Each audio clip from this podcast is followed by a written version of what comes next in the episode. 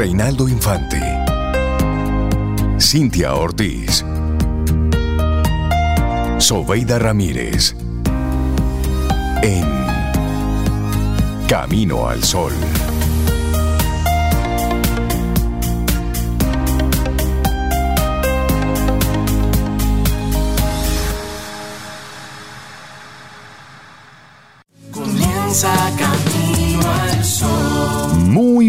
Buenos días, bienvenidos a Camino al Sol. Estamos ya a miércoles y es 14 de junio, año 2023.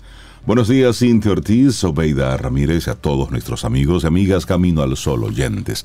Buen día, ¿cómo están? ¿Cómo les amanece? ¿Cómo va la vida? ¿Descansaron? ¿Desayunaron? ¿Tienen café en la mano? ¿Tomaron agua?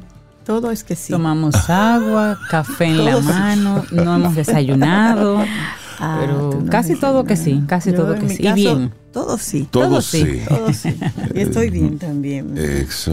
qué bueno, qué bueno. Gracias por el checklist. Sí, sí, sí. Todo sí. Esperamos que tú también, Rey, que hayas dormido bien. Sí, sí, tú no desayunaste, todo eso es positivo. cafecito, todo Sí, bien. sí, sí, listo. Y tú camino al oyente. ¿Cómo ese checklist. estás? ¿Cómo estás? ¿Desayunaste? Sí. Puedes No, decírnoslo a través del Café. 849-785-1110, nuestro número de teléfono. Conecta ahí con nosotros y cuéntanos cómo arranca tu mañana. ¿Cómo arranca tu día? Así es. ¿Cómo va la semana? Porque estamos ya a miércoles, mitad de semana. En esta, en esta semana que ha sido muy caliente. Muy caluroso. Por varios aspectos. Caliente Sí. por la temperatura, pero también caliente como... Bueno, ayer Santiago se levantó, Santiago, Salcedo, La Vega, San Francisco. Se levantaron con helicópteros, eh, volando sobre la ciudad. sobre la ciudad. Y linces. Y no eran paseos Para turísticos. aquí, para allá, sí, se No no era levantó. tú, no era tú. No eran paseos No, turísticos. no, no estuvo, estuvo, pero ya luego estaremos hablando de eso. Claro. Lo importante es arrancar nuestro programa con la buena onda, con la buena, con la buena intención de hacer de estas dos horas del arranque del día, bueno, pues lo mejor posible, para Ay, sí. que así vaya el día. Y queremos hacerte la invitación tempranito, tempranito, que va a ser lo que ponemos como propuesta sobre la mesa para ti. Mantén tus pensamientos en línea con tus metas y no permitas que las dudas desvíen el camino. Mm, que siempre hay dudas, pero lo importante es mantenerse en foco. Sí, sí, sí, mantener esos Ahorita pensamientos en línea. que mujer de poca fe. ¿Te dijeron a ti? ¿A qué tú dijiste que no? No, no, no, no. Que, no, no fue que no, pero Estoy fue un vamos a ver por lo a menos. espera de algo. Mujer de poca Mujer fe. de luz, poca fe. Luz. Bueno, pues Sobe, mantén tus pensamientos en línea con la meta. No permitas que la duda desvíen el camino. Tú sabes que hay algo hasta, hasta, hasta kármico y cósmico y energético ahí. Ajá. Cuando tú quieres algo, pues ya tú diste un mandato así divino, yo quiero eso. Pero cuando entra la duda, No, pero cuando tú haces Entonces, todo, todo, que, wow. todo lo que te tocaba hacer y un chin más y que depende de otro, entonces y a veces Seguirle pasará y a veces no pasará, pero no, Sí. va a pasar. El asunto es enfocarnos en la tarea. sí, sí, sí, sí. Usted propone su, hace su proyecto, se enfoca, hace lo que tiene que hacer y hay un, hay un porcentaje que, Yo te voy a decir que no te toca. una sola palabra Ajá. para que me comprenda. Ajá. Schengen. Ah, sí, necesitamos que eso sí Ah, pase. ves. Eso sí necesitamos que pase. Eso que, que pase. Ah, sí. Que ya no depende de todas mis. Exactamente. No, no, no, no. Ya es pura fe. Eso, hay que dejar que suene, hay que soltar. Bueno, pues nosotros arrancamos así nuestro programa en este Día Mundial del Donante de Sangre. Se celebra cada 14 de junio y tiene la finalidad de sensibilizar y crear conciencia a la población mundial acerca de la importancia de donar sangre para contribuir con la salud de pacientes que requieren transfusiones. Esto es muy importante porque cuántas vidas se han salvado a propósito de, de que un donante pues pudo aportar. Y eso para la salud pública significó un salto importante cuando los médicos descubrieron que podían hacer eso. Ah, pero mira, si te falta y a ti te sobra o te quita un poco y tu cuerpo lo produce de nuevo, podemos seguir ayudando a salvar ¿Y vidas. tú sabes quién hizo eso? Bueno, eh, el señor Karl Landsteiner, un patólogo y biólogo austríaco Él fue que descubrió y tipificó los grupos sanguíneos, motivo por el cual se le concedió el Premio Nobel de Medicina en el año 1930. Y por eso la fecha eh, de hoy se conmemora en honor al nacimiento de, este médico. Así es. Bueno, y eso es básicamente para poder hacer transfusión de sangre. la persona dona para hacer una transfusión. Eh, la transfusión es un procedimiento médico mediante el cual se transfiere sangre de una persona a otra para reponer los componentes sanguíneos que disminuyen por causa de una cirugía, de una lesión, de un trastorno hemorrágico o de alguna enfermedad, como el cáncer, la diabetes, la hemofilia, entre otros. La sangre posee los siguientes componentes sanguíneos, glóbulos rojos, glóbulos blancos, plasma y plaquetas. Y a veces lo que se necesita es uno de esos, por ejemplo, plasma o plaquetas pero se extrae de la sangre. Entonces los glóbulos rojos transportan el oxígeno y ayudan a eliminar los desechos. Los glóbulos blancos ayudan al organismo a combatir entonces las infecciones. El plasma constituye la parte líquida de la sangre y sirve para transportar las células, los nutrientes y otros elementos del sistema inmunológico. Y finalmente las plaquetas permiten la adecuada coagulación de la sangre. es un este acto de amor. La donación es un acto de amor. Así es. ¿Sabes que para conmemorar esta efeméride se selecciona anualmente un tema? Y para este 2023 es Dona sangre, dona plasma, comparte la vida compártela frecuentemente. Y esta campaña se centra en los pacientes que precisan apoyo de transfusiones de por vida. Se subraya esa importancia de donar sangre o plasma periódicamente para crear un suministro seguro y sostenible de sangre que puede estar siempre disponible para aquellos pacientes que lo necesiten. La mayor dificultad para disponer de recursos sanguíneos se produce en países pobres, en los menos desarrollados, donde las personas que necesitan transfusiones de por vida a menudo tienen dificultades para acceder a la sangre de manera segura. Y en nuestro país, este es un tema, y lo sabemos cada vez que necesitas buscar una que otra pinta de sangre por un proceso quirúrgico que te vayas a hacer o porque realmente necesitas buscar sangre para algún familiar que necesita una transfusión.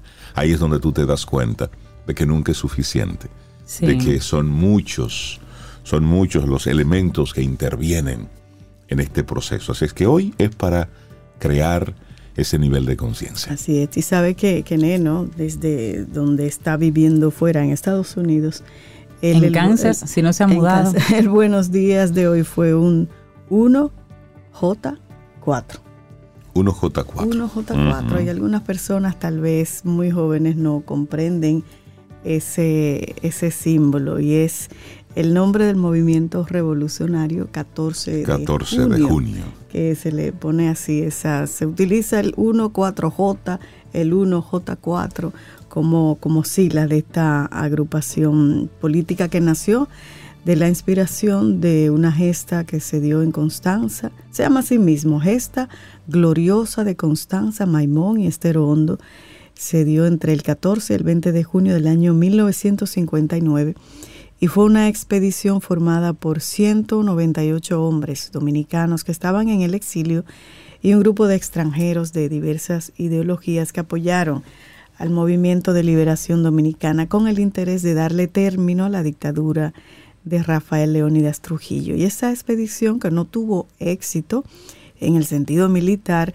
sí sembró la semilla de libertad e inspiró a los creadores del movimiento revolucionario 14 de junio para colocarse, colocarle ese nombre en honor de los héroes y los mártires de aquella gesta. Y bueno, el líder de esa, de esa agrupación y creador fue Manolo Tavares Justo y Minerva Mirabal. Ellos fueron los creadores y tenían ese símbolo y además se identificaban con el color verde y el color negro. Hace ya 64 años de esto. Son las 7:11 minutos, arrancamos nuestro programa Camino al Sol. Muchísimas gracias por la sintonía. Bueno, pues la música siempre está ahí acompañándonos para estar presentes y conectando con, comenzar bien por supuesto. Entonces, ¿les parece si, si arrancamos? Déjame ver que Ay, tengo. Sobe, él nos va a poner a nosotros. Ya tú sabes, caramba. Eh, La carita de yo voy a elegir, yo voy a elegir. Sí, sí, porque... Ayer yo Esta- tuve el privilegio. Ay, ¿De quién? ¿De quién? no, no, no, no, no, ya. ¿Ya? Ahorita te cuento. ¿Me cuentas? Soltés. Ah. Lindo día. Así arrancamos. Es Sade. Los titulares del día. En Camino al Sol.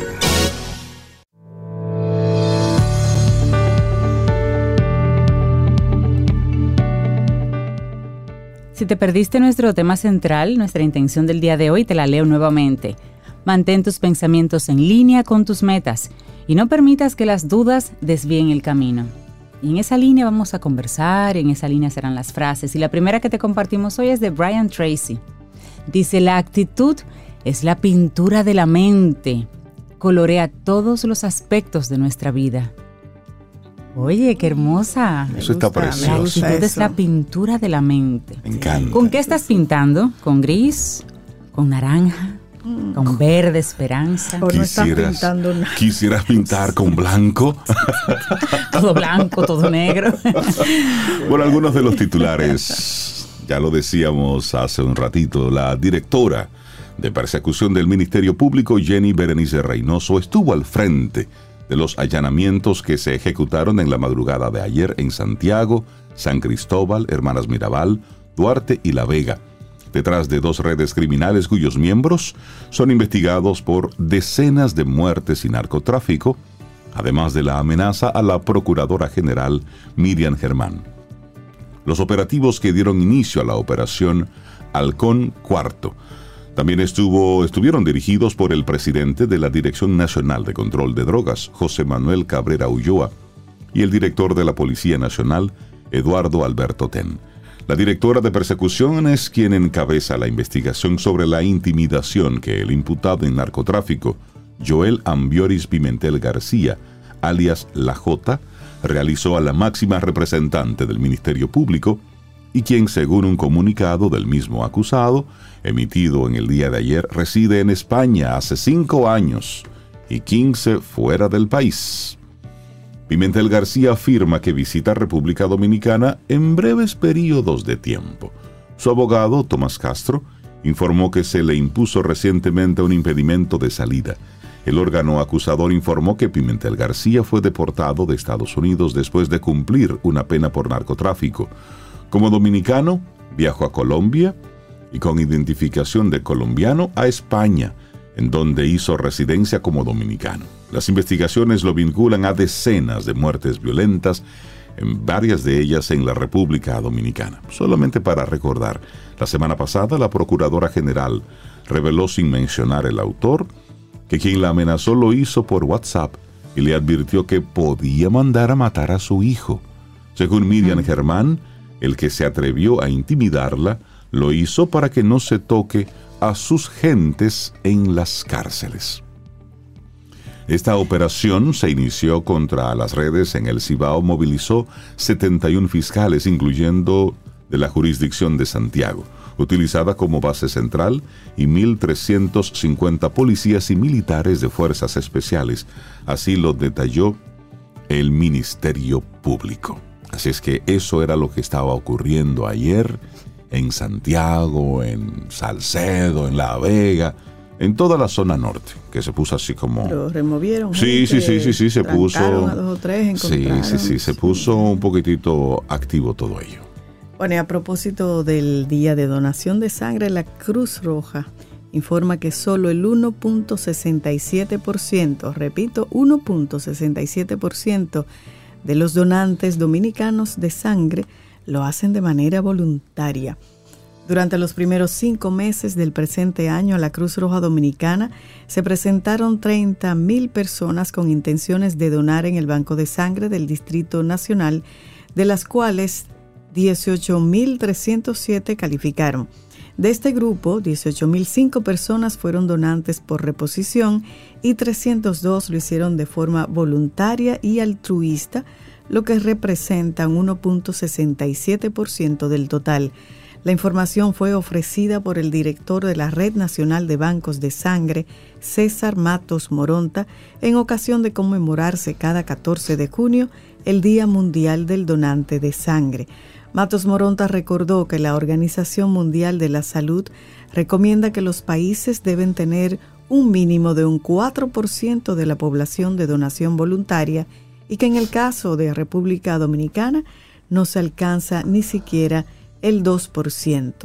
El presidente de la Cruz Roja Dominicana, Miguel Sanz Flores, pidió tomar en serio la necesidad que existe en el país de crear una cultura de donación de sangre que permita superar el déficit de sangre, el cual supera, oigan bien, las 200 mil pintas de sangre al año. Wow. Ese es el déficit. Importante. ¿eh? Sí, Sí, sí, entre sí. cirugías y me imagino que muchos accidentes de motocicletas, ahí se usa, ahí se usa mucho. Bueno, vamos a cambiar de tema y vamos a hacer una pequeña historia sobre Franklin Domínguez, gloria del teatro dominicano que necesita más ayuda. Y bueno, eso fue una historia que hizo Inmaculada Cruz Hierro, que lo recoge el listín diario muy bonita, pero para sensibilizarnos un poco al respecto. Dice ella, pa, llegaron los periodistas. Esa niña, Carolina, le anunciaba a su abuelo, el dramaturgo Franklin Domínguez, quien desde el 2015 se encuentra recluido en su residencia afectado por un cáncer de próstata y desde hace unos años se enfrenta a una metástasis ósea. Francisca, alias Carolina, es su nieta y es hija de Julio Ricardo Magarín, ya fallecido, que siendo adolescente fue adoptado por este actor y dramaturgo, a quien educó junto a su hijo biológico Francisco Domínguez. Es la persona que actualmente ya casada, con, junto a su esposo, cuida de, de este actor, Franklin Domínguez Así es. está teniendo una situación de salud eh, en la que su pensión, porque recibe una pensión Franklin Domínguez, no es suficiente en este momento para poder trabajar, para poder hacer frente a los gastos médicos que tiene por esta situación de salud. De hecho, una reacción inmediata provocó en la primera dama de la República, Raquel Arbaje, el reportaje que tú muy bien dices que fue publicado por el periódico Listín Diario sobre las condiciones de salud que padece el dramaturgo Franklin Domingos, eh, Franklin Domínguez.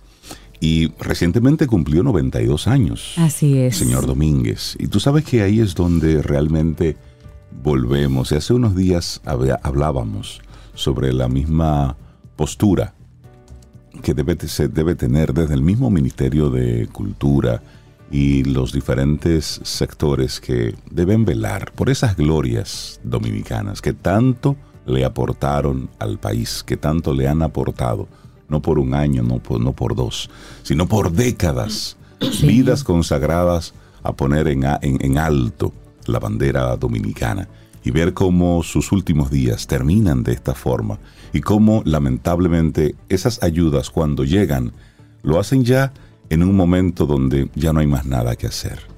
Entonces, Así es. y ojalá recibe, y recibe sí, esa ayuda, él pero recibe realmente una pensión, pero no con es una situación de salud no es suficiente. No es para, suficiente. para poner así en contexto rápidamente, Franklin Domínguez es realmente una gloria del arte. Es el gran dramaturgo del país. En su portafolio tiene más de 100 obras de teatro Claro, escritas y llevadas a escena. Aquí y en países de todo el mundo. Su producción dramática es abundante y abarca la comedia, la tragedia, la sátira política, el teatro infantil, la ópera, la comedia musical y el drama cotidiano. O sea que ahora, Cintia, se habla mucho del, del cine, la producción cinematográfica, y precisamente Franklin Domínguez, que además de dramaturgo, director teatral, también fue abogado y político. Y en el año 1963, él dirigió, la primera vez que se dirigió una, una película dominicana, lo hizo él en el 63, la película de nombre La Silla, y que fue protagonizada por el actor Camilo Carrao, que luego fue un publicista eh, muy conocido.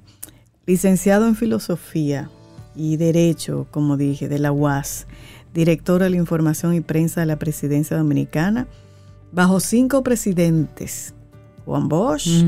Molina Ureña, el coronel Camayo, García Godoy, Antonio Guzmán.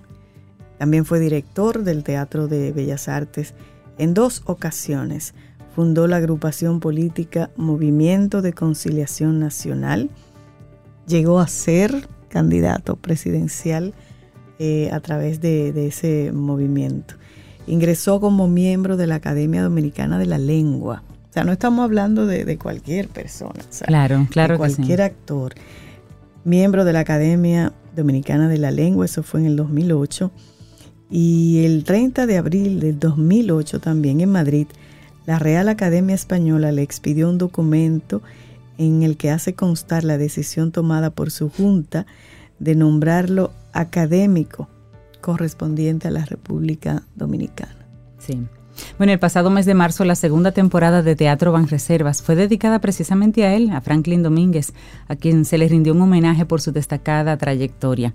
Y la familia agradece mucho, y lo mencionan en el, en el trabajo de investigación a Banreservas porque sí los ha apoyado, pero ellos buscan que el presidente Luis Abinader pues lo pueda apoyar de una manera constante, una asignación fija, algo que les quite a ellos esa premura de cada mes ver cómo van a resolver. Exactamente. Y, y con un Franklin Domínguez, tratándose de un señor como Franklin Domínguez, señor presidente, y otras glorias, y otras glorias, a nuestra gente, a nuestras glorias en su salida, hay que, cuidarlos, hay que, hay que cuidarlos. Sí, hay que cuidarlos. Y ahí es donde hay que mencionar el tema político. Hay personas que pasan por un puesto público y por uno o dos años de servicio salen de ahí con, unas, pensiones con, pensiones millonarias 500, 600 mil pesos y estas personas que han dado su vida pues hay que apoyarles bueno cerramos ya este momentito de informaciones con un dato a nivel internacional y es que el expresidente Donald Trump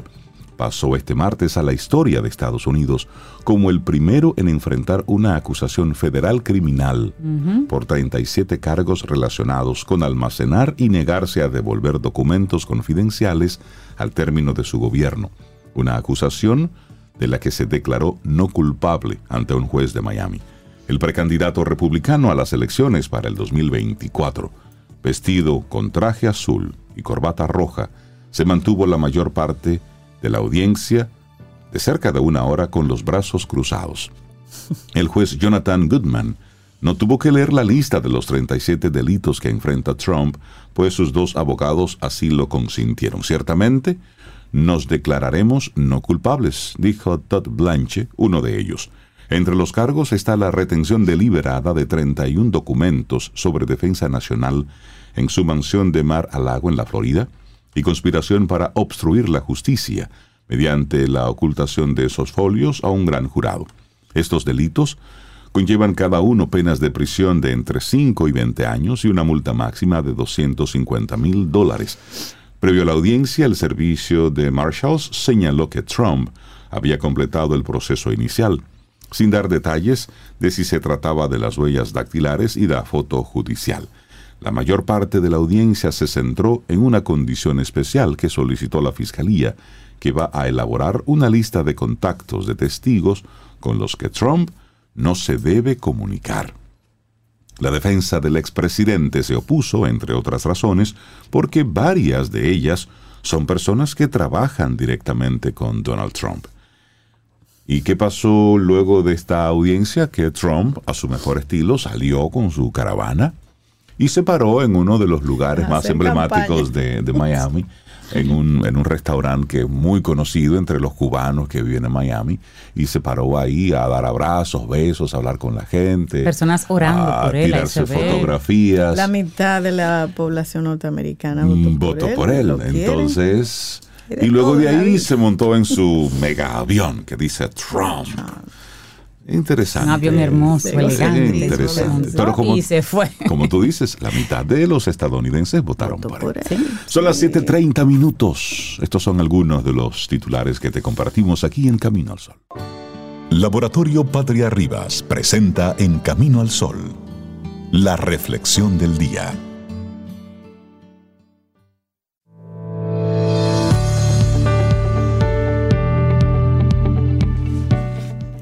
La mentalidad es la clave para el éxito. Si crees que puedes lograr algo, estás un paso más cerca de conseguirlo. Richard Branson. Claro, ya lo pusiste en la cabeza. Es ahí que hay que poner las cosas. Entonces, ¿les parece si reflexionamos? Eh, a María José que me disculpe, pero debo decir esta palabra en inglés. Ajá. Mindset. ¿Cómo influye tu mentalidad en tu éxito? Esa es nuestra reflexión para hoy. Mindset. Bueno, si te pregunto de qué depende el éxito de una persona, atención, ¿cuál sería su respuesta? ¿De qué depende el éxito de una persona? Quizás nos digas que depende de su talento, de su inteligencia o de la educación que ha recibido. Quizá consideras que el mejor punto de partida para el triunfo pasa por contar buenas oportunidades. Sin embargo, más allá de todo esto, la clave parece encontrarse en la mentalidad. Ciertamente suena ingenuo pensar que puede quien cree que puede, como dicen. Sin embargo, Carol S. Dweck, directora, doctora e investigadora en psicología del desarrollo, ha llegado a la conclusión clara al respecto. Su libro, Mindset, la actitud del éxito, explora cómo las creencias influyen poderosamente en nuestro desempeño. Así es que hoy en esta conversación vamos a abordar estas interesantes propuestas de este libro que ha sido ya un bestseller. Y la primera pregunta que hacemos, ¿cómo influye tu mentalidad en tu éxito? La mentalidad es el conjunto de creencias que tenemos acerca del funcionamiento del mundo y de nosotros mismos. En base a ellas, dirigimos nuestro comportamiento. Así, lo que sostenemos como cierto nos lleva a actuar de una forma o de otra, algo que en última instancia determina nuestros resultados. A la conclusión anterior llegó Dweck, que ya mencionaba Sobeida. Lo hizo después de observar a un grupo de niños de cuatro años mm. a los que se enfrentó a la siguiente disyuntiva. Ella los puso en una situación resolver un rompecabezas sencillo o tratar de completar uno más difícil. Ya una edad tan temprana pudo dividir a los niños en dos grupos. Algunos niños escogieron la tarea fácil, mientras que otros aceptaron el reto más complejo. ¿Pero por qué? La realidad es que la distinción entre ambos grupos de niños no estaba en sus capacidades, sino en su mentalidad, en sus creencias básicas. Así, diferenció dos conceptos que determinan en gran medida nuestro desarrollo y nuestro éxito. Uno, la mentalidad fija y la otra, la mentalidad de crecimiento. Bueno, pues les parece si hablamos entonces de la mentalidad fija. Las personas con una mentalidad fija son las que consideran, consciente o inconscientemente, que la inteligencia es inamovible, que cada uno nacemos con un grado de intelecto, con unos talentos o unas cualidades estables e imposibles de modificar. Bajo esta premisa mantienen un comportamiento muy específico, tienden a tratar de validarse a sí mismos constantemente, intentando parecer inteligentes y cualificados. También evitan los retos a toda costa, pues fallar implicaría falta de capacidad. También se muestran a la defensiva cuando aparecen obstáculos y abandonan enseguida aquellas tareas que les desafían. También esforzarse es algo inútil y fracasar inaceptable. Se exigen infalibilidad y tanto el éxito de los demás como las críticas constructivas le resultan un tanto amenazantes. Uh, espero que tú, amigo, amiga, camino al sol oyente, no te hayas retratado en esta mentalidad. Yo creo que algunos tenemos, como todo en la vida, un poquito. Tenemos un toquecito. Exactamente. Conozcamos ahora la mentalidad de crecimiento, ¿eh? que son las personas con mentalidad de crecimiento Piensan que las capacidades y los talentos pueden desarrollarse con trabajo y esfuerzo personal. Comprenden que cada uno contamos con un punto de partida, pero que lo realmente determinante es lo que hagamos con ello. Así muestran las siguientes actitudes y conductas. Sienten entusiasmo por aprender, por crecer y ampliarse a sí mismos. Aceptan los retos, y se creen, se crecen ante ellos, pues los ven como una oportunidad de superación. Contemplan el fracaso como parte del camino y lejos de hundirse ante los obstáculos, perseveran. No ven el esfuerzo como una muestra de falta de habilidad, sino como el camino a la maestría. Aprenden de las críticas constructivas y se inspiran con el éxito ajeno. También de eso tenemos. Son iluminados. Claro, también, también de eso tenemos algo. claro. bueno, en definitiva, las actitudes asociadas a cada tipo de mentalidad condicionan el desarrollo que es capaz de alcanzar un individuo. Así los del primer grupo, basándose en sus cualidades innatas, pueden crecer rápido, pero estancarse. Por el contrario, según su tesis, los del segundo grupo, valiéndose de esfuerzo y de perseverancia, continúan creciendo hasta desarrollar todo su potencial. Esto no solo se manifiesta a nivel académico, sino también en la carrera laboral, en las relaciones sociales y en cualquier ámbito de la vida. Quienes poseen una mentalidad de crecimiento salvan los obstáculos, aprenden de los errores y redirigen su rumbo. se expanden y alcanzan su mejor versión. La mentalidad fija te lleva a establecerte en un cierto nivel que nunca superarás por temor al fracaso, por paralizarte ante los retos y también por limitarte al pensar que eres lo que eres y que ya no hay más. Entonces, a pesar de que el tipo de mentalidad que poseemos forma parte de nuestra personalidad, está en nuestras manos cambiarlo. Deja de elogiarte y medir tu valor por tus cualidades y comienza a felicitarte por tu esfuerzo, tu resiliencia y perseverancia. En ocasiones, fracasar nos permite alcanzar nuestro máximo potencial. Y esa es una gran verdad. Así es. Bueno, mindset. ¿Cómo influye tu mentalidad en tu éxito? Un escrito de la psicóloga Elena Sanz y lo compartimos aquí hoy en Camino al Sol. Laboratorio Patria Rivas presentó En Camino al Sol la reflexión del día. Ten un buen día, un buen despertar. Hola. Esto es Camino al Sol. Camino al Sol.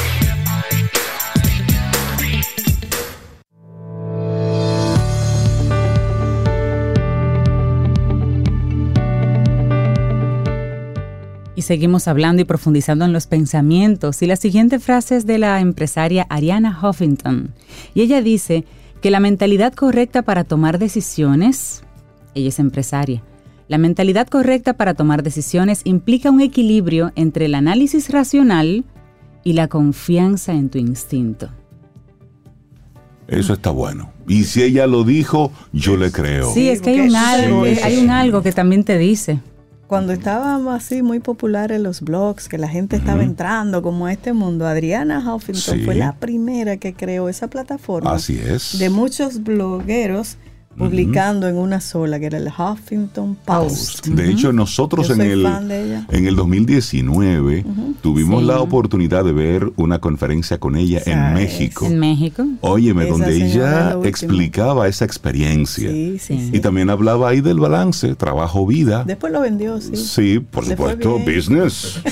Hicieron acabarla los blogueros. No, pero eso, son pero sí. negocios. No, y además tú te das un tiempo en un negocio, necesariamente Sí, sí, no sí. tienes que, que morirte Pero- con él. Interesante. Bueno, nosotros seguimos avanzando en este camino al sol. Ya son las 7:47 minutos en la mañana y le damos los buenos días y la bienvenida a nuestro psicólogo deportivo, nosotros que somos atletas de alto rendimiento, Giovanni Montero de ES Perfiles. Giova, buenos días y bienvenido a Camino al Sol. Gracias, buenos días, Rey. Cintia, bien? Zoe. Todo bien. Buen Feliz. día. Feliz con este calorcito. Con no este es fácil. calorcito. Para Calorcito. aquellos que tenemos que trabajar fuera. Ah, lo sea, al aire libre. Al aire Ay, libre gozan, estamos, sí. estamos disfrutándolo. de Lo verdad. sentimos. Si alguien vende poloche con, con abanico, aquí. Así es. Mira, y que me gusta mucho el tema que, que traes en el día de hoy, guía para elegir el campamento deportivo de tus hijos, a propósito de que estamos en verano y que están de vacaciones y hay que buscarle oficio. Hay que buscar el oficio. Y, bueno, sobre todo en esa parte hay que buscar el oficio. Entonces, se desprenden todas las ofertas de, de campamento, campamento Sí, por aquí, sí. campamento por allá, que es dos semanas, tres semanas, seis semanas. Entonces uno como padre lo que piensa es qué vamos a hacer con estos muchachos para que no se queden haciendo nada, conectados a internet o durmiendo. Ay, yo, va tan, tan fácil Y comiendo. que era en nuestra época. A uno lo mandaban al campo y ya. Y ya, Y que exactamente, y se uno. disfrutaba, y se disfrutaba Uno gozaba, realmente. sí. Entonces, eso ha provocado en los tiempos modernos que las ofertas de los campamentos sean variables, grandísimas, y muchas, veces, muchísimas veces, la mayoría de ellos, inútiles. ¿Cómo así? Así, Inútiles. así, claro. Ay, lo dijo. Justamente po- po- por, un punto, porque si estamos hablando de, por ejemplo, de campamentos deportivos para atletas, ya sean atletas de alto rendimiento, a- atletas que están en vía de desarrollo, mandarlo a un campamento de robótica no tiene sentido. Solamente para que no se quede haciendo nada. Esto. Pero a ver si entendí. O sea, si es un campamentos deportivos a los de deporte. Exactamente. Robótica es otra cosa. Exactamente, justamente por eso es el, el llamado Ay, no de a atención a los padres, porque mandar a sus hijos a un campamento simplemente por el hecho de no quedarse en la casa es un error. Claro, y, es un- y es una pérdida de dinero grandísima, Sí, porque, porque- bastante caro. Sí, porque no se trata de, de terapia ocupacional. El objetivo de los muchacho. campamentos es que puedan aprender alguna habilidad. Exactamente, algo. Claro. exactamente. Y ahí es que nosotros nos estamos ubicando. Por ejemplo, ayer tenía un- una sesión con un atleta de alto rendimiento. Estamos hablando de los cinco mejores tenistas. eh, es extranjero, no está aquí en, en el país. Cinco de los cinco mejores eh, tenistas en su ranking, que es muy bueno, excelente. Pero los padres, eh, un niño de, de- de apenas 13 años, los padres lo pusieron en un campamento de robótica.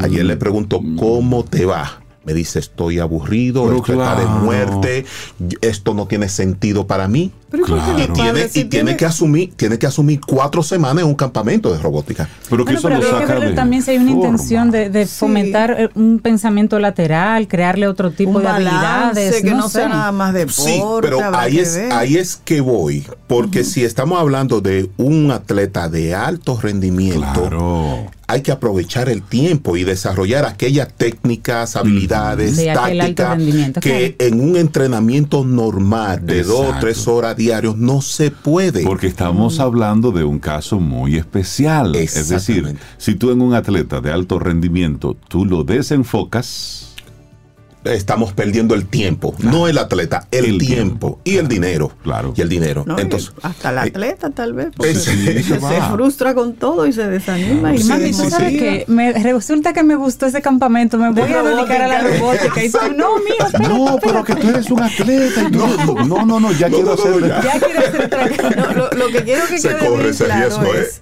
Se corre. sí. que un, trata, un, un campamento de robótica es excelente. Sí, sí, Depende de la enfocado. intención. Correcto, correcto. Tú sabes. Y si es deportivo, que sea como Que dice sea Giovanni, deportivo, bien enfocado. Claro. elegido Sí, sí. también. Es decir, y, y una de, de las causas, lo- los campamentos son bastante caros. Hoy en día son bastante caros. Entonces los padres tienen que tomar en cuenta muchísimas cosas. ¿Por qué? Porque los campamentos, campamentos también se prestan a que personas que no están preparadas y quieren hacer un dinero Ah, sí. eh, en, en el verano, entonces se busca dos o tres, vamos a hacer un Sí, campamento. porque entonces ahora todos hacemos campamentos. Todos hacemos campamentos Sí. porque es un negocio. Es verdad. Es un negocio. ese va bien, fenómeno- que va bien. Va- claro que sí. Ese Es decir, fenómeno del Me Too que hay en nuestro país. Exactamente. Pero sin no el ninguna no el otro Me. Too, sino El tú lo haces, yo también. Exact- exactamente. Exacto. Y yo, yo he visto personas que están haciendo campamento que yo, yo me presento. Yo digo, Dios mío, libra a esos muchachos de todo mal. Porque, porque realmente son personas que no están preparadas y están, ok, un campamento de, de fútbol. Sí, pero ¿quién- Cuando, Ejemplo. cuando un muchacho, cuando un muchacho está pagando por seis semanas unos 36, 40, 50 mil pesos, un solo, Es un campamento, cuesta eso. Es, es un campamento. Entonces agarrar a este muchacho, lo recibo a las 8 de la mañana, ponte a correr, ponte a hacer actividades, hacemos dos, 12. tres cositas y todo, eso, y te suelto a las 12 del día. Entonces, 50 es un- mil es una locura. Pero también, eso también provoca que los muchachos pierdan el sentido del campamento. Por eso, por eso es importante. Si estamos en un campamento deportivo, hay variables que tienen que tomar en cuenta los padres para decir, ok, este sí. Porque no es lo mismo un campamento de, de fútbol perfecto. Tengo dos o tres pelotas, comienza a patear pelota, vamos a hacer juego entre ustedes. Eso y ya, eso no es un eso campamento, es entretenimiento. Claro. Es entretenimiento que generalmente es lo que hacen Eso un recreo, en un recreo en una escuela. Exacto. Pero extendido. Tú estás, Es recreo pagando, tú extendido. estás pagando 50 mil pesos porque el chico esté de recreo. Exactamente. Óyeme, y eso que nos, nos estamos quedando en el plano local.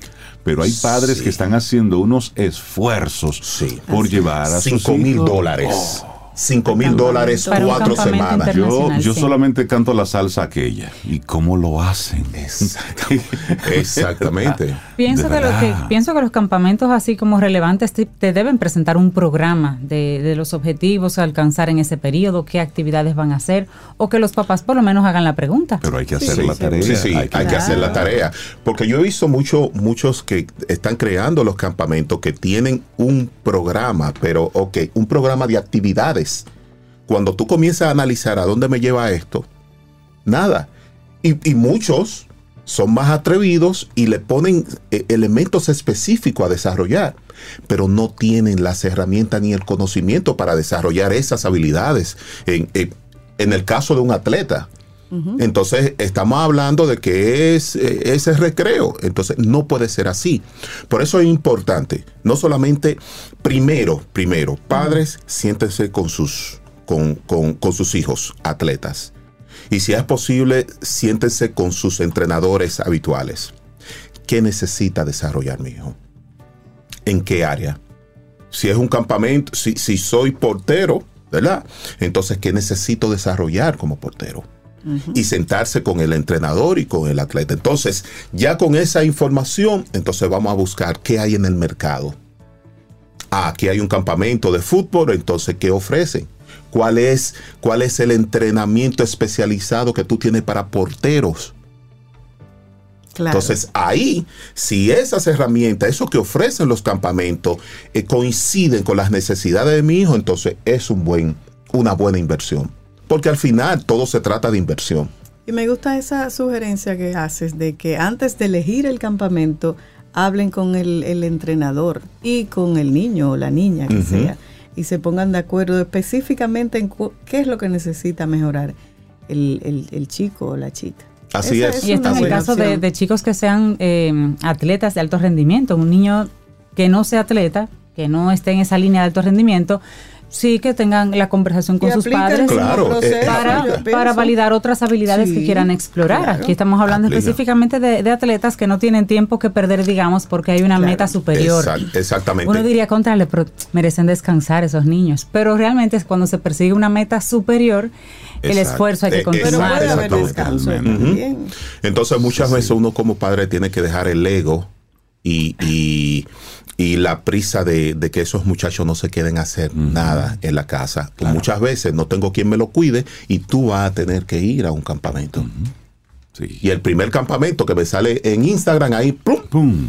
ese va Ese para es. allá. Sí, es, es, es momento, como tú muy bien dices, de, de que los padres tomemos las cosas con calma y lo pensemos. Porque a veces, cuando tenemos una posibilidad económica, ya sea porque lo poseemos y o porque tenemos la facilidad de, de tomarlo a crédito, Sí. pues solamente tomamos la decisión desde el punto de vista financiero. Exactamente. Sin embargo, hay un niño ahí que necesita que el cerebro descanse dos o tres días porque viene de todo un periodo escolar. Sí. Y necesita, es cierto, un cambio de ritmo. Pero no es que le sometamos entonces a cuatro, cinco, seis semanas de pura actividad, de pura ocupación, cuando el cerebro, ahí está identificado, necesita ese Sí, momento necesita de descanso. Así es. así Entonces es. a veces nos, nos encargamos de a ese pobre muchacho, a esa pobre niña, meterle ahí actividades. Hermano, déjalo descansar. Planifica Sí, una sí, semana, sí, sí. un fin de semana y conecta con ellos. Y si no hay Exactamente. algo a la exactamente. medida, pues habla con el mismo entrenador que le haga una rutina diferente para el verano para seguir trabajando sus habilidades. No Así tiene- es, así es. Y, y- y sobre todo lo que plantea Rey en este sentido, tenemos que pensar también programar descansos. Sí. Porque cuando estos muchachos llegan a la escuela después de seis semanas Oh, de campamento, tú supiste que, que- nada, no, no, ¿no? enciende. No enciende, necesita descanso, entonces ahí comenzamos eh, cu- cuando los muchachos comienzan a atrasarse en, la, en las clases, a no entregar tareas, están Cansados. cansados completamente y muchas veces como padres nosotros no vemos eso. Totalmente. No vemos eso, Giovanni, te agradezco mucho que hayas traído este tema de cómo elegir eh, un campamento deportivo para los hijos, qué tomar en cuenta. La gente que quiera extender esta conversación, seguirla, ¿cómo conecta contigo en ese perfiles? Bien, a través del 809-750-0716 o a través de la plataforma Instagram eh, arroba perfiles. Ahí estamos a sus servicios. Buenísimo. Y Giovanni Montero, muchísimas gracias. ¿Viste? Ey, ey, ya te creó un No, no, ahí. un ahí. Ten cuidado que la inteligencia artificial no te No lo fue robe. inteligencia artificial. Un abrazo. Gracias, igual. Un buen despertar. Para iniciar tu día, camino al sol.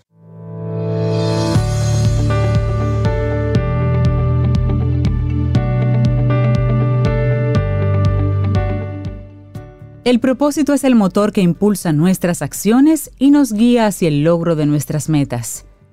El propósito importante, una frase de John Maxwell.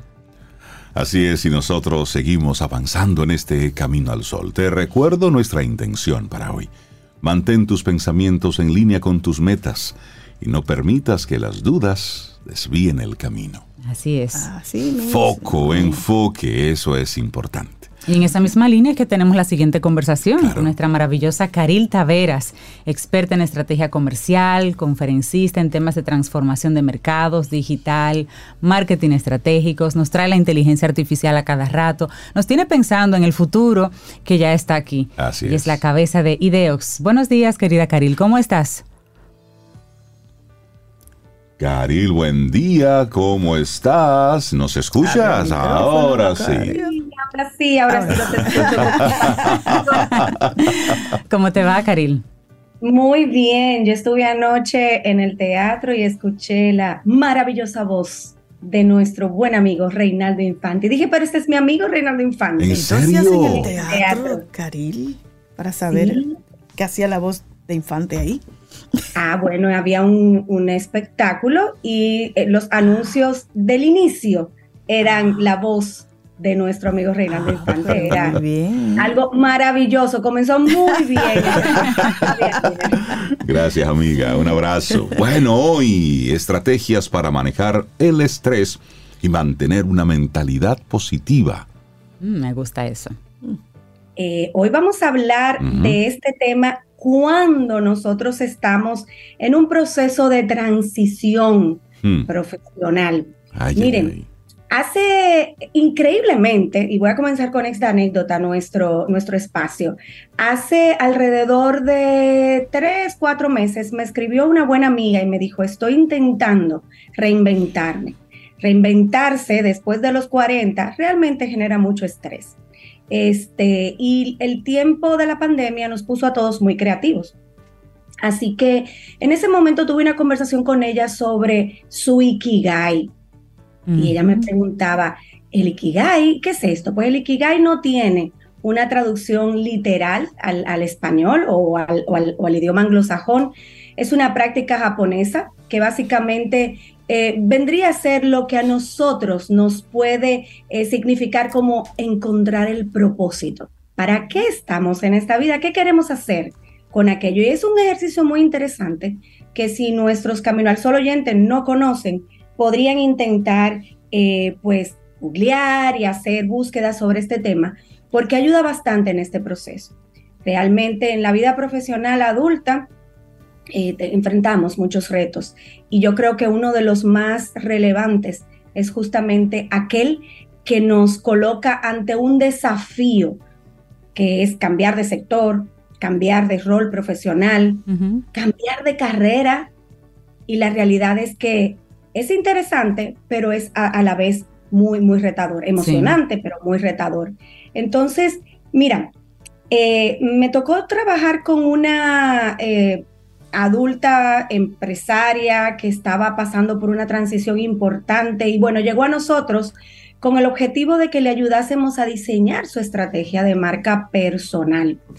eh, para una nueva vida que quería. Mm. Y en ese momento no, le, no teníamos claridad de hacia dónde ella se quería dirigir. Y bueno, en las búsquedas comenzamos a entender que ella necesitaba reencontrar ese propósito. Y bueno, la derivamos a una especialista que también es colaboradora nuestra aquí en Camino al Sol, Camila Hasbun, para que hiciera con ella pues toda aquella evaluación eh, de test vocacionales, un proyecto preciosísimo eh, el, que, el que vivimos con esta marca personal.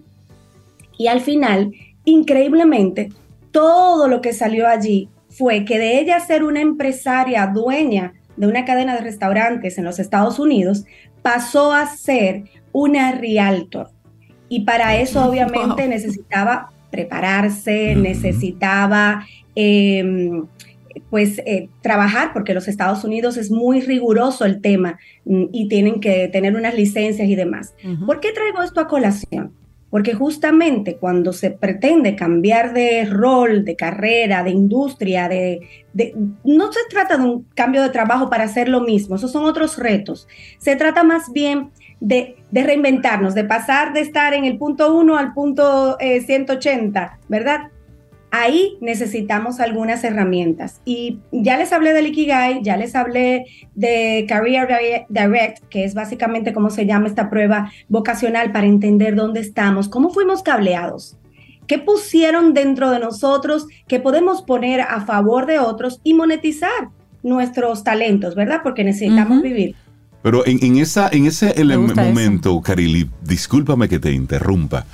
Sabes que después de la pandemia, hemos, he coincidido con, con mucha, algunos amigos, conocidos, contemporáneos, es decir, 40 plus, que ya tuvieron una carrera de 20 años, 25 años haciendo algo, exitosos en eso, y simplemente eh, hicieron una especie de, no voy a llamarlo crisis, pero sí un momento reflexivo de, tengo tantos años haciendo esto, me gustaría hacer otra cosa, me gustaría reinventarme, eh, hacer una, una, aventura por otro lado. Pero antes, antes, la generación de nuestros padres, lo normal era que duraran 50 años en una empresa. Sí. que duraran... felices. Exacto, aunque no fueran felices. Es decir, ni siquiera se contemplaba esa posibilidad de déjame inventar, déjame hacer, déjame hacer otra cosa. Entonces. Porque ahí había un peso muy específico para la palabra compromiso y lealtad. Sí. Que eso te ataba. Y eso de que hasta que la muerte nos separe. Si tú cambiabas dos veces y máximo tres de empleo, ya tú eras una persona inestable. Inestable. verdad. Sin embargo, ahora lo, lo, lo, lo constante que he estado viendo por lo menos en mi círculo más cercano, es, es hacerse la pregunta, óyeme, me gustaría hacer algo distinto. Y no solamente hacernos la pregunta, es pasar a la acción, es hacer algo diferente, Caril. ¿Qué entiendes tú que ha estado pasando a propósito de eso? Mira, eh, más que lo que yo entienda, voy a compartir lo que hemos eh, recibido como parte de esos espacios de diálogo eh, que trabajamos con personas, amigos, clientes que se nos acercan con esta necesidad. Yo pienso que desde la pandemia, todos pasamos por ese proceso reflexivo de qué corta es la vida, qué efímero es todo esto. Mucha gente eh, se topó con la realidad de la muerte de forma muy, muy eh, abrupta, ¿verdad? En su entorno inmediato. Y creo que ese fue el trigger, o sea, ese fue lo que detonó esos pensamientos. Y la gente comprendió que, vivir, vivir es ahora y, había que hacerlo de esta manera. Una, una, de las cosas que vemos, una de las evidencias que tenemos es que se han disparado pues las demandas de viajes de placer. La gente decidió que iba a gastar todos sus ahorros por si me muero mañana. Y eso mismo sucede, eso mismo sucede con el tema laboral. O sea, hay una generación eh, que es una generación mucho más, menos, eh, digamos, attached, menos eh, anclada. Apegada. A, eh, claro, a estos, a estos cánones que teníamos y que heredamos de nuestros padres, donde nos retirábamos de una empresa después de haber trabajado 35 años y las corporaciones en eso son muy buenas porque te van eh, pues atando con una serie de beneficios y bonos y está bien ser estable. nosotros estamos hablando de, de esto para las personas que entienden que no pueden seguir en, el, en, el, momento de vida en el que están profesionalmente. Y por eso les mencionaba justamente el Ikigai, eh, Rey, Cintia y Sobe. ¿Por qué? Porque el Ikigai es un ejercicio que nos ayuda a encontrar cuáles son mis habilidades, qué es exactamente lo que quiero hacer en la vida, qué quiere el mundo, qué necesita el mundo que yo puedo ofrecerte. Lo estoy diciendo muy rápido porque es un ejercicio muy intenso, pero son, son cuatro preguntas eh, relevantes que hay que profundizar y luego ¿Puedo, monetizar esto? ¿Alguien estaría dispuesto a pagar por aquello que hago? Y ahí estamos hablando de la capacidad de emprender. Mira, y, en eso, y, en eso, Caril, discúlpame que te interrumpe de nuevo. Es que, es que sobre este tema hay muchas cosas que, que reflexionar y que están pasando ahora mismo. Después del COVID-19, todos sabemos que los nómadas digitales se convirtieron en una especie de tendencia. Es decir, como podías trabajar desde cualquier lugar, pues la gente optó por eso, por computadora al hombro, internet donde pudiera conectarse y desde ahí trabajaba. Y eso se convirtió en una tendencia, en una moda. De hecho, nosotros tenemos algunos amigos eh, en ese proceso, parejas que vendieron todo, lo cargan todo en una mochila y andan por el mundo. Ayer andaban en Bolivia, vi, los, vi, sus ah, fotos. ¿Los viste? Pero abriendo más el paréntesis, te menciono que hay una gran parte de ellos que está volviendo a, buscar trabajo. A eso precisamente. Porque hay un tema de, una personalidad para mantener ese estilo de vida. Exactamente, que fuera de lo que se ve en las redes sociales de estoy trabajando desde la playa, estoy, estoy libre, hay un algo en el ser humano que nos, nos invita a ese refugio, a esa rutina, a ese espacio reiterado donde voy y me siento y seguro. Hay algo más práctico que eso. este, este tema en el que estamos comenzando a, colindar y hacia donde nos estamos dirigiendo en nuestra conversación es muy interesante, tiene mucho que ver con todo lo que está hoy eh, analizándose de la salud mental. Han habido mucho, ha habido mucho un alto impacto en esto por, porque fuimos de ser personas estables y estar en un, en un horario rutinario a cambiar de manera abrupta en nuestra forma de vida por diseño o por necesidad. Exacto. Este, pero si, si estamos pensando, estoy aburrido en lo que hago, no me gusta lo que hago, no, no encuentro un propósito para levantarme todos los días en la mañana, este tema de hoy es para ti. Entonces, Ahí te menciono rápidamente el Ikigai nuevamente. No vamos a tener tiempo en el programa para poder profundizar sobre él. Eh, te invito, eh, eh, a, ti que nos estás escuchando, te invito a que puedas profundizar por tu propia cuenta. Y también escríbenos si tienes alguna duda al respecto. Pero rápidamente me gustaría mencionar algunos pasos que recomendamos si es este tu, tu, tu deseo, cambiar, moverte. Uno, asegúrate que si el cambio es abrupto, eh, estés cableado para ello. Y, ya te mencioné, pues, eh, eh, la herramienta de entender tu vocación que es una, dimensión 360 donde se ven eh, todo lo que eres, todo lo, aquello por lo, que, por lo que vives, tus valores, tus intereses, y, es, muy, es, muy, es muy válida. Esta persona de quien hablábamos, eh, todo apuntaba a que podía ser perfectamente eh, una realtor, y no sabía que quería ser una realtor, y fue y se entrenó y sacó su licencia y está haciendo maravillosamente bien ese trabajo, porque estaba cableado para ello y no había descubierto esa vocación que tenía dentro de ella. Pero si ya lo descubriste y, ya quieres moverte, te recomiendo que te autoevalúes.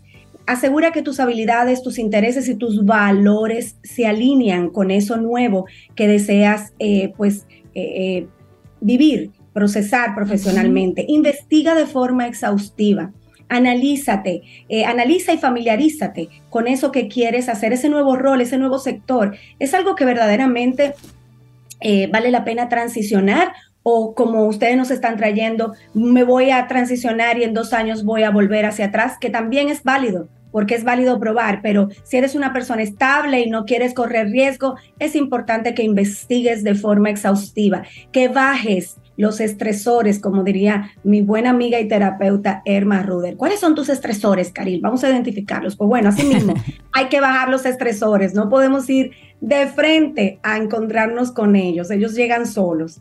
Adquiere esas habilidades y conocimientos. ¿Qué te estoy diciendo? Prepárate, identifica cuáles son tus brechas, cuáles son eh, las habilidades que tienes y cómo estas oportunidades de conocimiento puedes eh, desarrollarla. Eh, puedes volver a, a, capacitarte de manera formal, como hablamos en un programa anterior, o lo puedes hacer de manera inmediata. Sobeida, necesito saber qué pasó con aquel entrenamiento que estabas buscando sobre inteligencia artificial en el mundo de la educación. Establece una red de contactos. Es aquí donde el network, y también hemos hablado de esto en otros espacios, es importante. Conecta con profesionales que estén trabajando en el campo que te interesa. Averigua, investiga, curiosea, no te lances a la piscina solo por la energía con la que quieres hacer el cambio. Y por supuesto, debes mantener tus perfiles profesionales en las redes sociales activos y actualizados. Miren, eso de tener un LinkedIn donde usted aparece trabajando donde estaba en el 2016. Eso no se puede. Usted tiene que ponerse en eso. su tiempo y organice su asunto. Organice su asunto porque recuerde que todo comunica, y prepárese para lo que puede ser ese nuevo mundo. Hágase preguntas que pueden ser interesantes responderse y hágale a otros preguntas. ¿Me visualizas en este rol? ¿Cómo me ves? Escucha de forma activa todo lo que puedas levantar con respecto al tema. Hay que ser proactivo. Si ya estás decidido, si ya tienes todo listo para dar el salto, debes ser proactivo. Aquí voy a recordar em, y a comentar una historia que rápidamente me viene a la mente sobre un buen ex colaborador que también quería dar el salto y me dijo, Caril, dime cómo es emprender. Y bueno, lo primero que le dije es retador. Es retador porque estás activo 24/7. Ahora bien, muy importante hacerlo bien. Tus arcas, tus finanzas están listas para que puedas dar el salto. Y aquí pueden hablar con nuestra buena amiga Sara Despradel. ¿Cómo me puedo alistar para dar ese salto? Mi recomendación, no deben tener mínimo dos años de gastos corrientes, no menos de dos años de gastos corrientes en su cuenta de ahorro, para que emprender no signifique una dependencia inmediata de los ingresos, porque nos vamos a desesperar. si es emprender lo que queremos. Claro, porque llega un momento donde realmente la realidad de las cuentas mata cualquier pasión. Sí. Así es, así es. Y por último y no menos importante compartirles que hay que aceptar que no va a ser perfecto.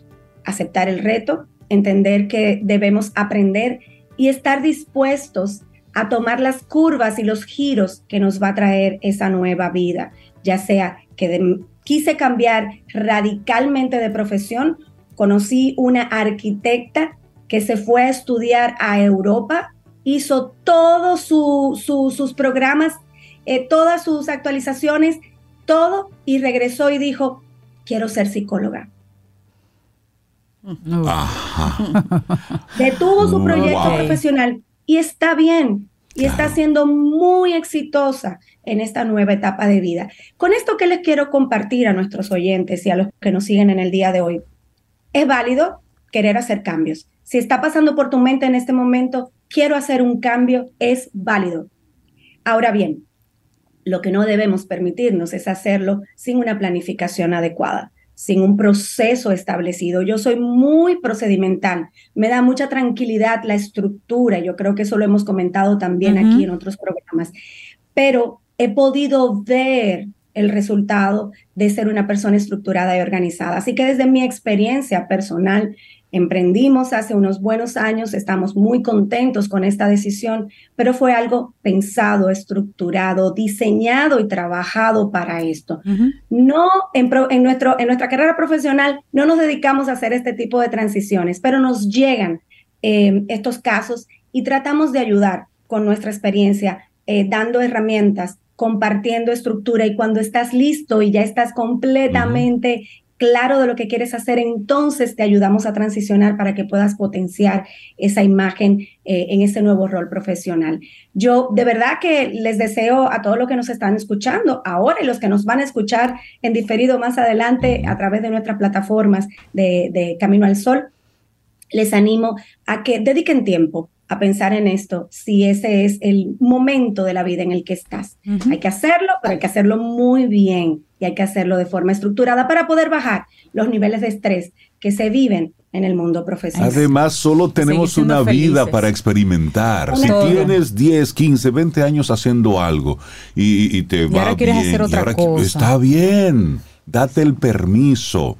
Ya, ya los hijos crecieron, ya usted salió de ese proceso de, de los campamentos, de la universidad y tienes ahora así como, eso es una nueva juventud, una nueva puede, oportunidad. de, de alguna forma soportar Pues, económicamente tu claro. nuevo emprendimiento y tu nuevo In- estilo. Inventa otra Hay que cosa. inventar, es verdad. Sí, Tenemos eso, que has dicho, eso que has dicho es clave. Y otra vez, nosotros tenemos que garantizarnos a nosotros mismos la tranquilidad financiera de Sí. estos cambios abruptos en nuestras Sí. vidas.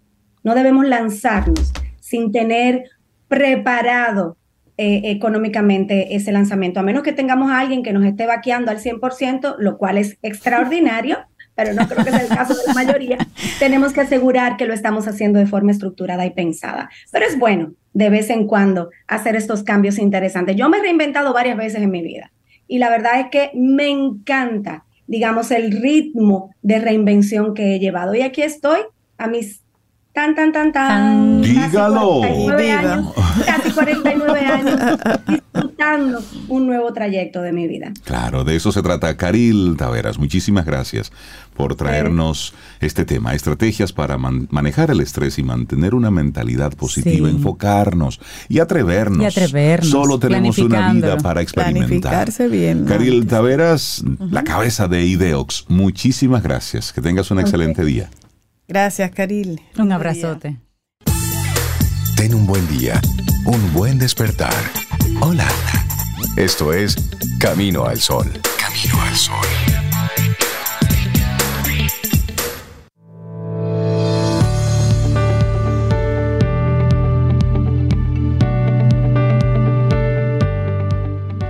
Las metas son los pasos concretos para cumplir tu propósito. Y la mentalidad es el enfoque que te permite superar los obstáculos en el camino. Una frase de Bob Proctor. Y nosotros seguimos avanzando en este camino al sol. Muchísimas gracias por conectar con nosotros a través de las diferentes vías. Recuerda que en nuestra página web caminoalsol.do, luego que concluye el programa, bueno, pues ahí está disponible el programa ya de ese día para que puedas volverlo a escuchar. Y cada una de las conversaciones, cada segmento, lo tenemos ya distribuido y seleccionado por nombre de colaborador y por tema de forma que puedas volver, escucharlo y compartirlo. Caminoalsol.do. Y también puedes estar y suscribirte al newsletter, porque así al final del día, pues a través de nuestra plataforma llega a tu correo electrónico el programa también. Son muchas vías para estar conectados, así que esperamos que, que los utilices y que riegues la voz. Mira, y a través de WhatsApp, que es el 849-785-1110, nos acaban de mandar un recuerdo. Así. El 2018, Rey. Ay, prepandemia. ¿Y Una foto, mandaron? Ana Amelia, Ajá. una foto de nosotros tres frente a un bizcocho hermoso, camino al sol y un globo más hermoso cuando celebrábamos un aniversario más. ¿Recuerda dónde? ¿2018? Ni idea, no recuerdo. Roraima. Ese fue Oh, bonito. ese fue bonito, sí, Ese sí, sí. fue lindo. Ahí está fue la foto. La foto, Muy gracias. Un gran abrazo Ana a Javier, sí. Camino al Sol oyente, que fue realmente en su, lu- en su centro, en Roraima, Sí. que, que tuvimos esa Qué- actividad qué tan hermosa. Sí, sí, recuerdo. Qué bien. Y Ana Amelia, muchas gracias por ese recuerdo. Gracias Ay, por ello. Bueno, nosotros. menos. No, hombre, no, al contrario, experiencias. Bueno, darle los buenos días, la bienvenida a Camila Hasbun, psicóloga clínica con un máster en neurociencias.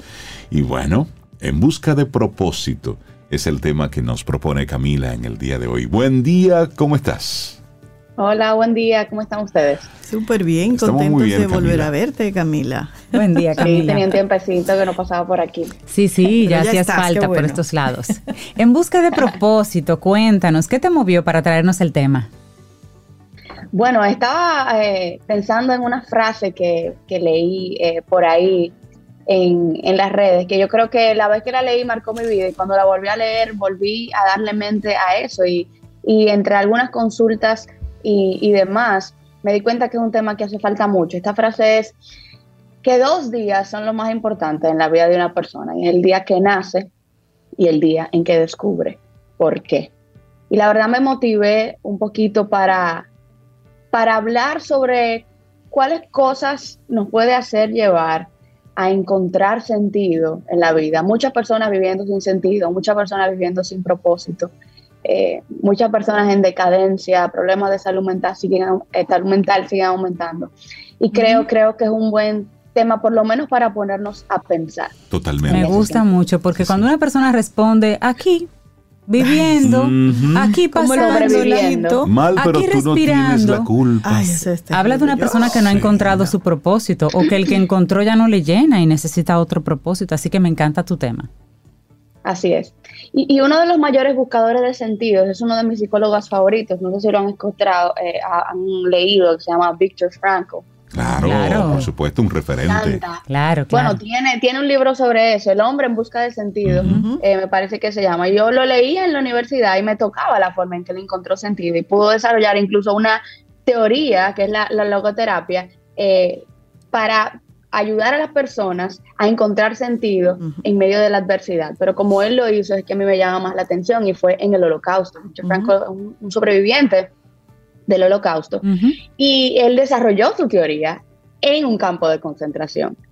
Y, y él podía observar una cosa en ese campo de concentración, y es que había dos tipos de prisioneros. Unos que se mantenían peleando a pesar de la adversidad y resistían, y otros que sucumbían muy fácilmente ante la adversidad.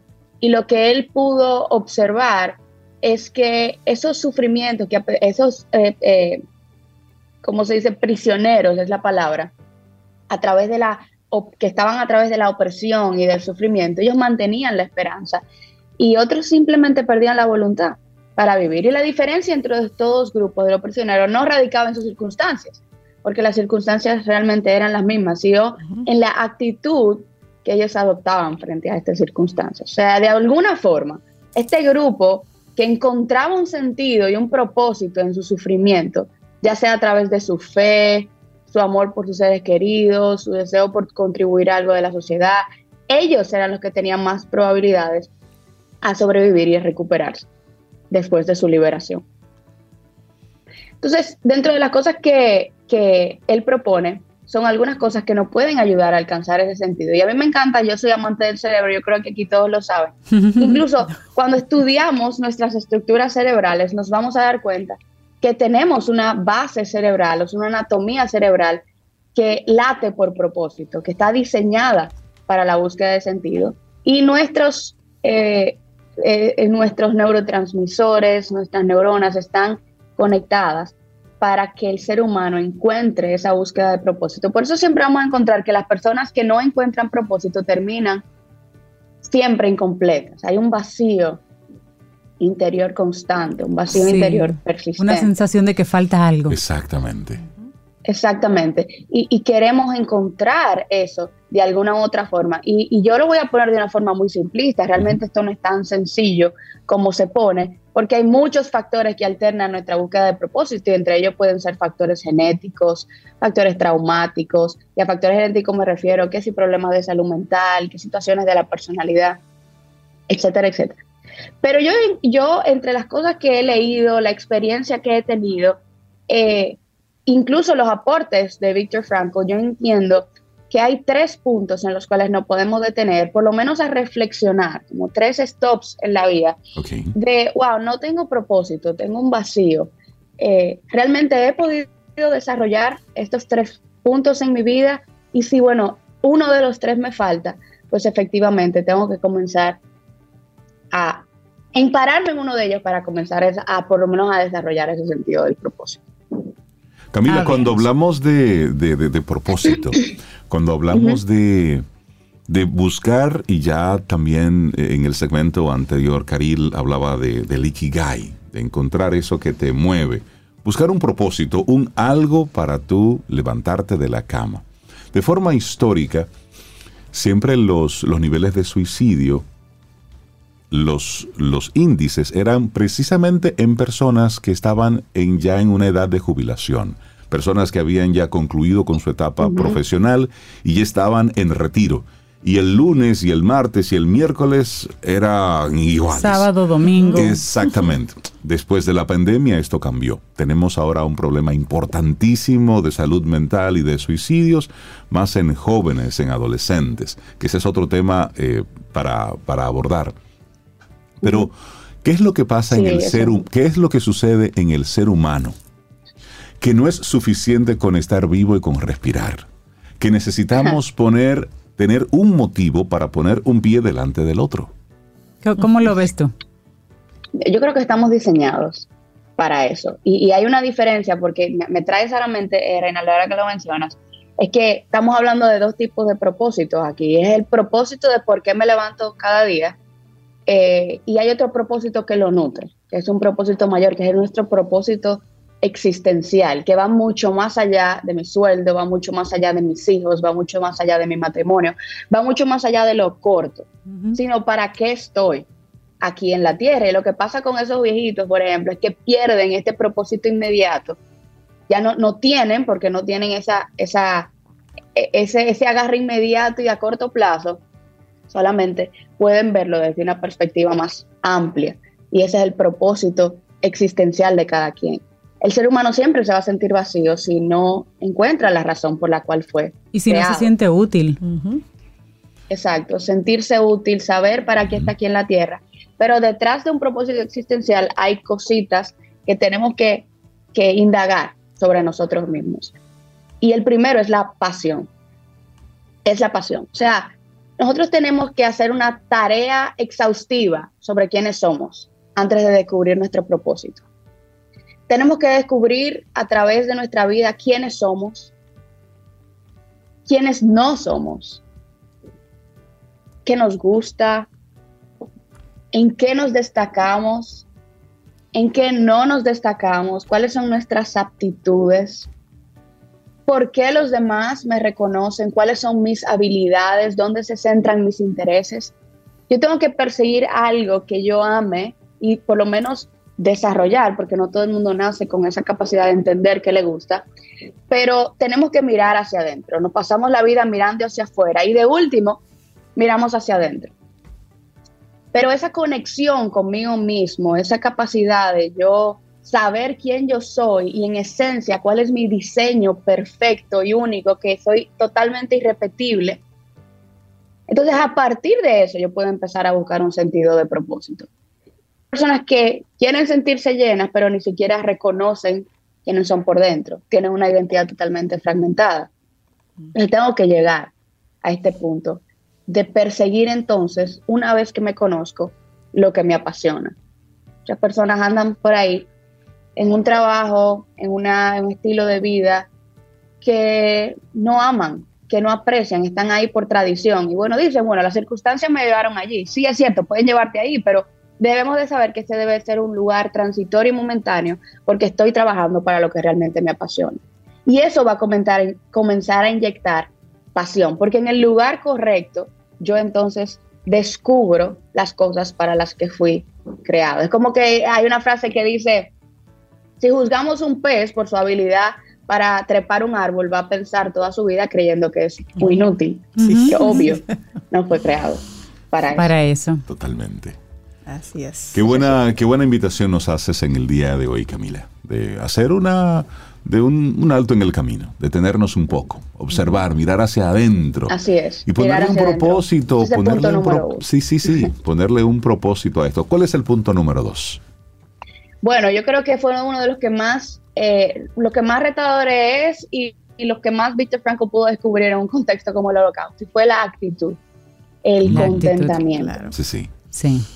Y cuando nosotros aprendemos a disfrutar el trayecto, que la, la felicidad no es el fin, eh, eh, el, el punto es conectar con cada momento, encontrar propósito en el sufrimiento, eh, realmente las cosas cambian. Cuando nosotros tenemos una actitud de agradecimiento, una actitud positiva, cuando somos unas personas que nos ponemos unas gafas para mirar las cosas desde una perspectiva mayor, más amplia, realmente cambia nuestra perspectiva del problema. Cuando nosotros vemos un sufrimiento, una adversidad, con un, no por un porqué, sino con un para qué. ¿Para qué?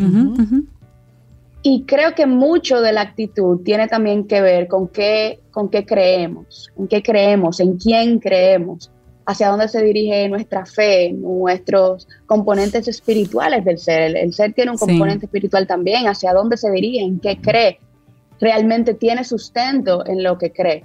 Y eso nos inyecta la actitud, eso nos inyecta el contentamiento, eh, porque sabemos, y como decía Víctor Fraco, que aquellos que tenían, tienen un, un porqué, pese a la adversidad, resisten.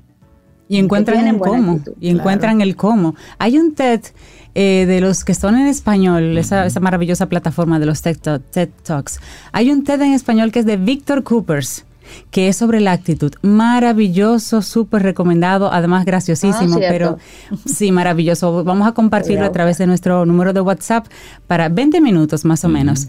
Lo vi hace un tiempo y volví, lo tomé hace, volví, lo vi hace unos tres días y realmente es muy refrescante y te da esa visión de por qué la actitud puede cambiar una vida. Totalmente. Totalmente. Y, y, tenemos que cambiar el foco de la actitud si realmente queremos encontrar propósito, porque si la vida no sabe a nada todo el tiempo, es probablemente Claro. porque no tenemos los lentes correctos en ese sentido. Es verdad. Así es. Y el tercer elemento, El tercer elemento es la, la bondad, el gregarismo, las relaciones interpersonales. No podemos encontrar propósito en aislamiento. El cerebro es un cerebro social y podemos ser introvertidos, por más que a ustedes les cueste creerlo, yo soy muy introvertida, pero he necesitado encontrar la capacidad de conectar con Claro. las personas. Y si yo no desarrollo, no, no hubiera podido desarrollar esa capacidad de conectar con los demás, a pesar de mi introversión, realmente me iba a quedar todo el tiempo embotada en términos de propósito. y tu trabajo, por Realmente. ejemplo, es ayudar a personas. Tienes que conectar con ellas para poder hacerlo. todo el tiempo.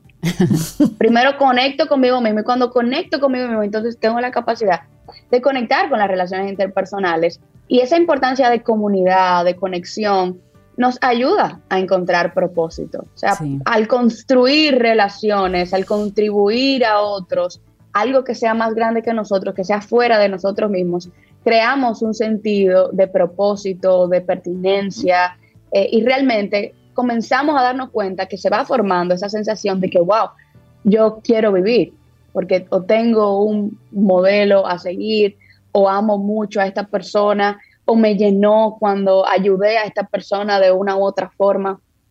Realmente las relaciones interpersonales nos nutren y tenemos un cerebro social. Nuestro cerebro, así como late por propósito, late y nos pide a gritos las relaciones interpersonales sanas en ese sentido. O sea, que si hay trauma en las relaciones interpersonales y hemos metido en un capullo, tenemos que desarrollar eh, eh, o, o saber Esa que estamos- vamos a estar incompletos en todo el tiempo. Y que el trauma no es una justificación, es, ok, esto me pasó, pero no necesariamente debo de generalizar y voy a, a prepararme y a sanarme dentro de lo que pueda hallar para volver a conectar, porque ese es el fin al Sí. final, estar conectados, tener una buena actitud, tener una buena pasión, creer en algo realmente superior eh, a nosotros mismos que tenga un buen fundamento, la- una fe que tenga un buen fundamento, no una fe vacía.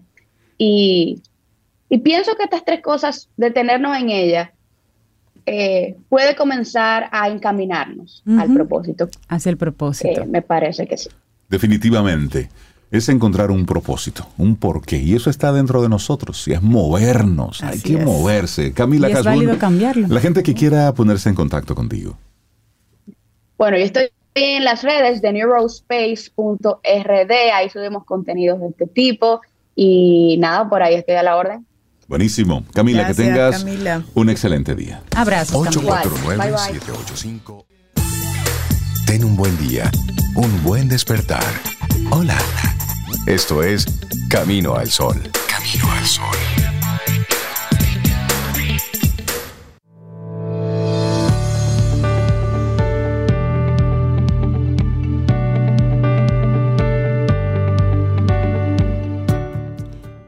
El positivismo te empodera, te hace consciente de tus fortalezas y te impulsa a desarrollarlas aún más. Oprah Winfrey. Nosotros seguimos en este programa Camino al Sol a través de estación 97.7 FM y también caminoalsol.do. Miren, ustedes saben que desde Camino al Sol nosotros mantenemos una actitud intencionada positiva, es decir, hacia tocar temas que entendemos puedan, puedan llevarnos un poquitito más allá de los titulares que nos presenta la prensa mundial y local cada día. Y hay temas en los que debemos detenernos, como ciudadanos, como padres, como tíos, como personas que tenemos en nuestro entorno a niños. Y hay una realidad que no podemos ocultarla. Cada vez más los niños, los adolescentes, los preadolescentes están siendo víctimas de depredadores y de personas que les están haciendo mucho, mucho, mucho daño a través de diferentes aplicaciones. Y los padres en muchas ocasiones no estamos siendo conscientes de que a qué está expuesto nuestro niño, nuestra niña cuando tiene la tablet cuando tiene el celular en la mano. Hemos insistido mucho en evitar en la medida de lo posible un uso descontrolado de, de, tabletas o de pantallas en los niños a propósito del daño que hace. Lamentablemente, cuando ocurre una tragedia, una catástrofe, bueno, pues el tema se pone sobre, sobre el tapete. En esta ocasión cobra la vida de un niño, un niño dominicano, que se suicidó. Esto ocurrió en una comunidad en Villamella. y hacemos el comentario a propósito de los padres que de forma indiscriminada y buscando que los niños simplemente se entretengan, se callen, no molesten, le dan el celular al muchacho y no saben que el terror está llegando a los cerebros de esos pequeños. Y miren, la información la relata el periódico Diario Libre y es importante que los padres lean, se edifiquen, se enteren, porque siempre decimos, no, eso no pasa con mi hijo, no, eso no pasa con mi niña. Bueno, pues miren, luego de la muerte del niño Ángel, lamentablemente él se suicidó, su padre decidió revisar su tablet hmm. donde encontró tres grupos de WhatsApp de jugadores de videojuegos. Los videojuegos son el Free Fire y el San Andrea, con algunos comportamientos tóxicos. Según denunció el señor Luis Ramón, los grupos de la aplicación contienen amenazas de muerte y decenas de mensajes inapropiados y ofensivos para los integrantes. Indicó que los tres grupos tienen como administrador a una persona identificada con un número telefónico aquí en la República Dominicana y otros de otra nacionalidad. Y al revisar uno de los grupos, los mensajes eran aterradores. Pedían a los usuarios imágenes de personas fallecidas, donde por último les solicitaban que enviaran fotos de los propios jugadores, insinuándoles que se quitasen la vida. Este señor narró que en uno de los audios enviados a través de la mensajería instantánea fue directo para su hijo luego de ganar una partida donde un usuario lo amenazó de muerte y le manifestó que llegaría hasta su residencia. Para concluir, el audio le pidió a Ángel que se matara. Las veces que el padre de Ángel Luis le insistía que dejara los videojuegos, al notar que se habían convertido en una adicción para él, este niño se ponía agresivo y realizaba acciones que no eran propias de su acostumbrado comportamiento. Y eso lo estamos viendo cada vez con más frecuencia.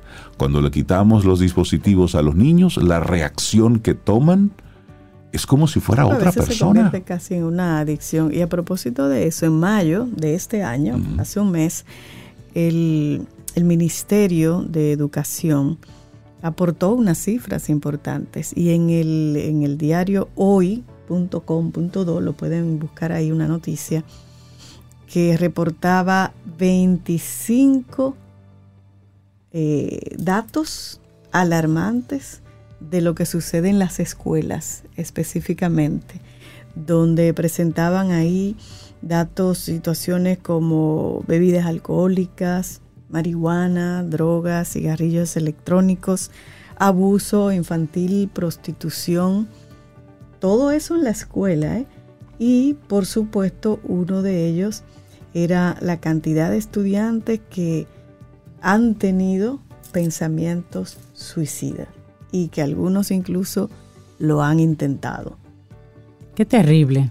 Bueno, mira, tú mencionaste específicamente este, este caso de los videojuegos y Free Fire en particular. Y yo voy a mencionar así rápidamente de qué se trata este videojuego en particular. Free Fire también se conoce como Batallas Reales y es un videojuego en línea de acción y sobrevivencia en el que cada 10 minutos el jugador, ¿verdad? Se supone que el jugador es lanzado desde un paracaídas para enfrentar a 49 contrincantes en una isla y al final uno queda en pie en ese campo de guerra. Este videojuego ha, calado a nivel mundial luego de ser lanzado en el año 2017. Tiene ya seis años. Tiene una versión iOS y una para Android.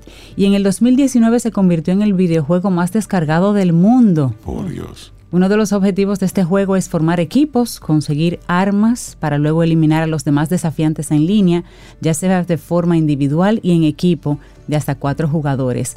Y este diario recoge el testimonio de un muchacho que, juega, que ha jugado, que es un usuario activo de Free Fire, y dice que este videojuego contiene escenarios de violencia al punto que ha escuchado en las noticias de niños que cuando sus padres les prohíben el uso del videojuego, terminan los niños ejerciendo la violencia en contra de sus padres. Así es. Y ahí, bueno, en, México eh, hay algunos casos de niños que han desaparecido. Simplemente y cuando se ha investigado, bueno, pues este juego tiene un, un elemento ahí importante.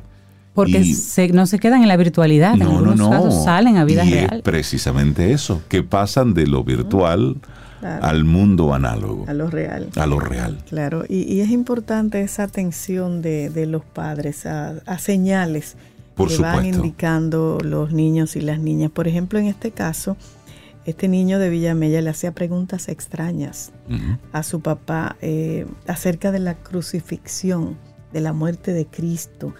Y, de hecho cuenta el padre que le llamaba la atención que cuando, cuando él le, le, llamaba la atención por el uso del videojuego, el niño se ponía en la cama, se colocaba una sábana y se ponía en posición de cruz para asustar a su padre. Pero Exacto.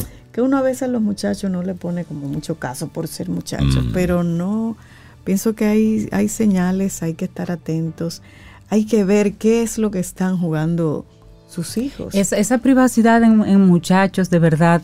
Préstame la tablet, ven. Claro. quitan, ponme la clave, ven, ábremela, que yo la vea. a jugar con ellos, o sea, por lo menos ver. Tú tienes que, ver lo que están haciendo. Hay que meterse. hay que meterse. hay que meterse. Y, eso, y eso es importante que, que lo tomemos en cuenta. Este, este niño de una familia humilde tenía acceso a este dispositivo y estaba con el terror en las manos. ¿Cuántos niños en este momento están atrapados ahí? Y tú, papá, mamá, piensas que le estás regalando a tu niño una tablet para que esté a la moda, porque imagínate, es que él es el único que no lo tiene y, entonces para, distraerlos. No lo dejas salir, lo llevas, lo traes, le pones un chofer para que no ande solo, porque la calle no y le pones el arma en la mano. Hay una línea de ayuda del Departamento de Salud Mental, del Ministerio de Salud Pública. Es una línea de información sobre la depresión que es el 809-544-4223. Ese es un, número para tratar temas que la gente puede llamar ahí. Y también hay una línea de ayuda que es Cuida tu Salud Mental, que es el 809-200-1400, que ofrece ayuda psicológica gratis. Miren, el tema de la salud mental es grave. Es para ocuparnos. Y tú no sabes la persona que está al lado tuyo, que está padeciendo de algo similar. Tenemos que meternos en la vida del otro, tenemos que preguntar, tenemos que cuestionar y no podemos dejar a nuestros niños solos. Y lo que estamos viendo es que hay niños que aunque están en la compañía física de un adulto, están solos y expuestos ante un gran peligro. Con esta reflexión final vamos cerrando nuestro programa en el día de hoy. Mañana, si el universo sigue conspirando, si usted quiere, y si nosotros estamos aquí, tendremos un nuevo camino al sol. Así será, Flor Pálida. Esa canción a mí me encanta y cuando lo hace con Mark Anthony, esa voz. Y eso habla de cuidado. Esa es una canción muy linda. Habla del cuidado. Es proteger, cuidar. Lindo día. Hasta mañana. Aquí termina Camino al Sol.